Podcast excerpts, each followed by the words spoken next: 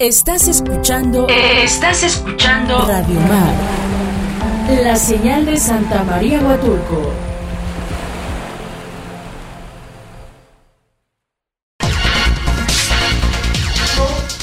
Ya estamos de regreso nuevamente aquí en su programa Voz Ciudadana. Recuerde que Voz Ciudadana es un espacio pensado para usted donde su voz es escuchada. Y bueno, también ya tengo en la línea telefónica a nuestra buena amiga Carmelita Ricardes, quien es candidata a la Diputación Federal por el Distrito Federal número 10 y que abarca aquí en Santa María Huatulco. Hola licenciada, buenos días, gracias por tomarme la llamada. Hola Sheila, qué gusto me da saludarte. Es una bonita mañana y para mí siempre es un gusto platicar contigo y tu auditorio. Gracias, igualmente, Carmenita. Oye, pues eh, en días pasados, antier, estuviste aquí en Huatulco inaugurando tu, eh, pues la casa de campaña donde estarán, será el bastión de guerra para todos los candidatos, para, para tu candidatura como diputada federal. Cuéntanos, ¿qué tal te fue? Estuvo padrísimo, la verdad es que nos acompañaron muchos líderes, líderes muy representativos, nos acompañó la sociedad civil, nos acompañaron comerciantes, pescadores, nos acompañaron los náuticos, los prestadores de servicio turístico, eh, líderes de colonias, de los sectores, empresarios.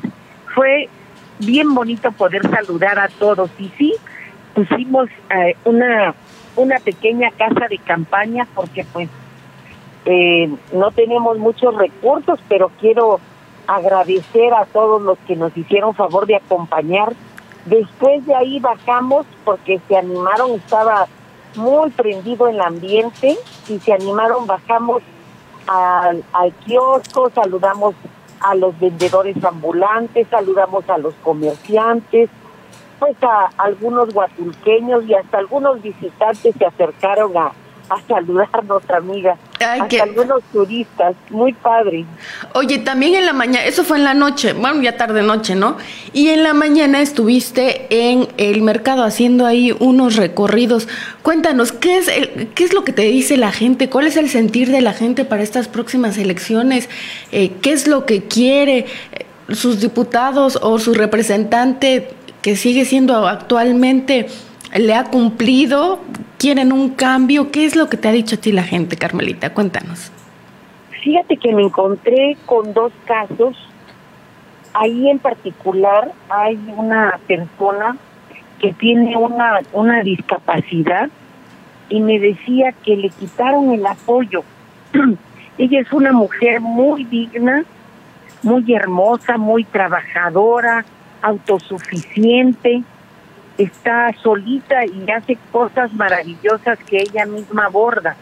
La verdad es que para mí mis respetos, pero me decía que anteriormente le daban un apoyo para poder este para poder pues apoyarse, ¿no? con sus gastos y que ahora se lo quitaron. Yo le explicaba que desafortunadamente el programa de de apoyo para las personas con discapacidad que anteriormente se les daba durante toda la vida a las personas con discapacidad, ahora ya lo limitaron con este gobierno actual federal solo hasta los 29 años, que es una incongruencia porque las personas a lo mejor hasta los 29 años todavía tienen a sus padres que les ayudan pero después de los 29 años ya sus padres ya no pueden trabajar y es cuando más necesitarían el apoyo.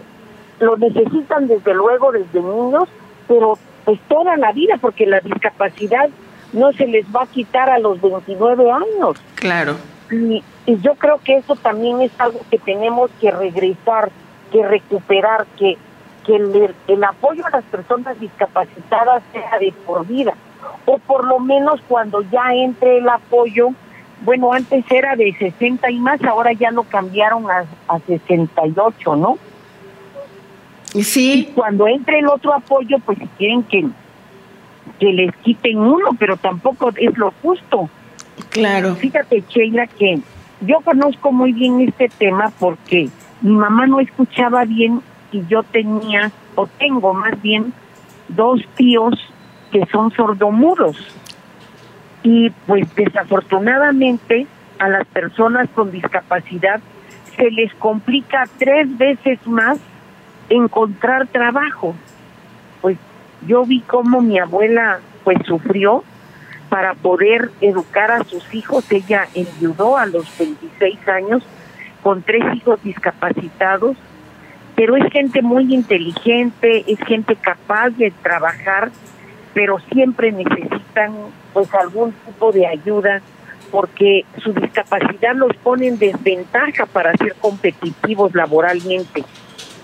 Y estos casos me los he encontrado ya en varias ocasiones de que pues dicen que el apoyo llegó a todos, pero no es verdad, incluso a los que ya tenían les quitaron ese apoyo, están fallando muchos, los pocos programas que dejaron no están siendo bien aplicados. Y es una causa que también voy a abanderar, el tema de los créditos a la palabra, también que antes había para los pequeños comerciantes, el programa de emprendedores que ayudaba a las personas que empezaban un pequeño negocio, también lo quitaron. Y algunas personas me han dicho, miren, a lo mejor había corrupción, pero había que resolver el tema de la corrupción, no desaparecer el programa, porque ¿cuál es el chiste, no? Sí, claro, ¿no? Dejan desprotegidos a pues a los necesitados, a los que necesitan ese tipo de eh, programas sociales. Oye, Carmelita, pero una duda para todo nuestro auditorio. Tú, si llegaras a ganar o los diputados federales tienen entre sus facultades poder eh, pues modificar estos programas sociales, quienes están ahorita de representantes en las cámaras, ellos pudieron prevenir o pudieron evitar que se perdieran estos programas? Pues claro que sí, porque es el Congreso Federal el que aprueba el dinero para los programas. Cuando quitan los programas, quitan el recurso para los programas, pero si los diputados actuales si hubieran opuesto y hubieran dicho no vamos a quitar el dinero para la prevención del cáncer cervicouterino y de mama, no vamos a quitar el dinero para el seguro popular, no vamos o vamos a mantener el recurso para el prospera, pues eso hubiera hubiera mantenidose. Yo yo yo me pregunto, ¿por qué si hay tantas mujeres en el Congreso, a mí me tocó luchar porque llegaran más mujeres al Congreso. ¿Por qué esa cantidad de mujeres, por qué permitió que quitaran el apoyo para los niños con cáncer? Pues si muchas de ellas son madres, solo porque se los pidió un partido, no se vale. El compromiso es que si las mujeres llegamos al Congreso, ayudemos las causas de las mujeres, de la familia, sin importar de qué partido seamos, pero no lo hicieron así. Se fueron contra los programas a favor de las mujeres. Desaparecieron el recurso para la prevención de la violencia intrafamiliar. Desaparecieron el recurso, eso es lo que más me, pues me preocupa. Desaparecieron el recurso también hasta para las vacunas de los recién nacidos. No tenemos suficientes vacunas. Quitaron el tamiz neonatal que es un es una prueba que se les hacía a los recién nacidos y que puede prevenir más de 24 enfermedades. No se vale. No se vale porque son cosas que nos importan a las madres, que lo habíamos conquistado, que el PRI y el PAN pues mantuvieron y respetaron, aunque fuéramos partidos y seamos partidos distintos, y por eso es que ahora nos estamos uniendo para recuperar esos programas. ¿Qué necesitamos? Ganar la mayoría del Congreso, porque pues un diputado no puede hacer mucho, pero si somos mayoría, sí podemos recuperar esos programas. Que eso es lo importante, ¿no? Que, que nuestro auditorio sepa que ustedes son los que eh, deciden en la mayoría hacia dónde se destinan los recursos, ¿no? Como en este caso son los programas sociales, si se puede Ustedes no los desaparecen como tal, pero pues sí les quitan el recurso. Así que los diputados que estuvieron o que están ahora en las legislaturas y que muchos se quieren reelegir, pues tuvieron en su momento la decisión de quitar o ponerle más recursos a los programas como los que ya nos has comentado. Oye amiga, y pues bueno, antes de despedirnos, dinos dónde podemos encontrarte para la gente que nos está escuchando o que nos está viendo a través de nuestras redes sociales, dónde te puede localizar, si te quiere mandar alguna propuesta, algún mensaje, a través de qué red lo puede hacer.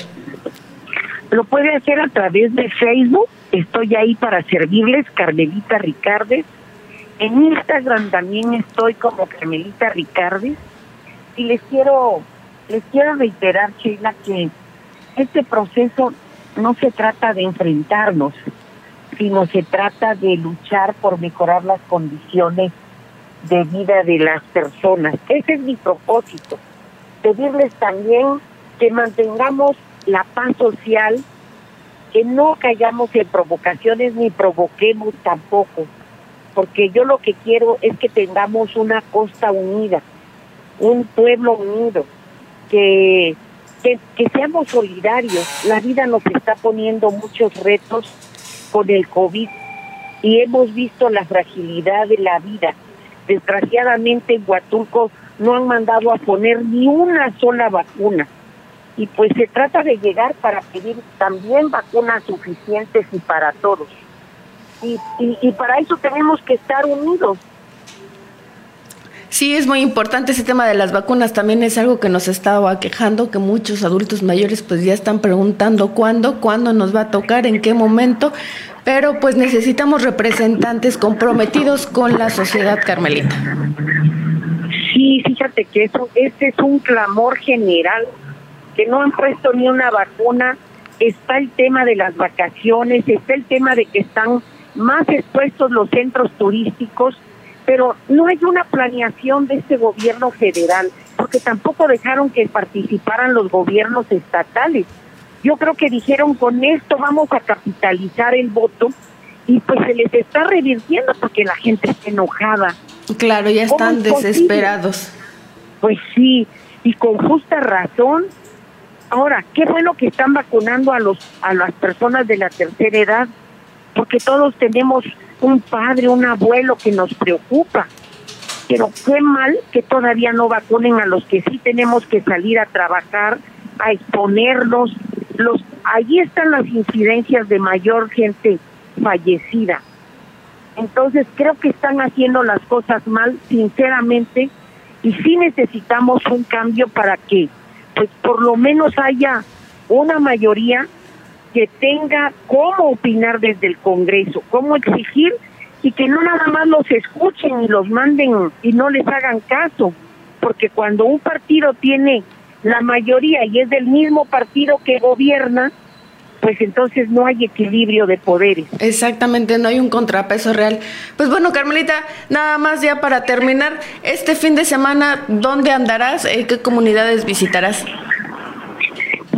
Voy a estar en, de hecho ahorita me voy ya sola de Vega y voy a andar aquí por el área de Miahuatlán también, pues, saludando, escuchando a la gente y celebrando la democracia, porque de verdad que es una maravilla que seamos un país democrático en donde podamos votar, pero también elegir.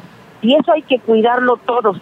Gracias, Sheila. Les pido a todos los que me, me están escuchando que me den su apoyo para poder servirles el 6 de junio por el PAN, por el frío, por el PRD. Denme su respaldo, denme su voto para poder servir como deseo, como sé y como puedo hacerlo. Pues ya está todo nuestro auditorio, eh, la petición de nuestra amiga Carmelita Ricardo. Gracias Carmelita por tomarme la llamada. Gracias Sheila, un abrazo y feliz día. Gracias. Pues bueno, ella fue nuestra amiga Carmelita Ricardes, igual candidata a la Diputación Federal por el Distrito 10 que pues es un distrito muy amplio, ya se los he dicho, y abarca Santa María Huatulco. Y bueno, con esto nos vamos a ir a un corte y regresamos con más información aquí en su espacio Voz Ciudadana.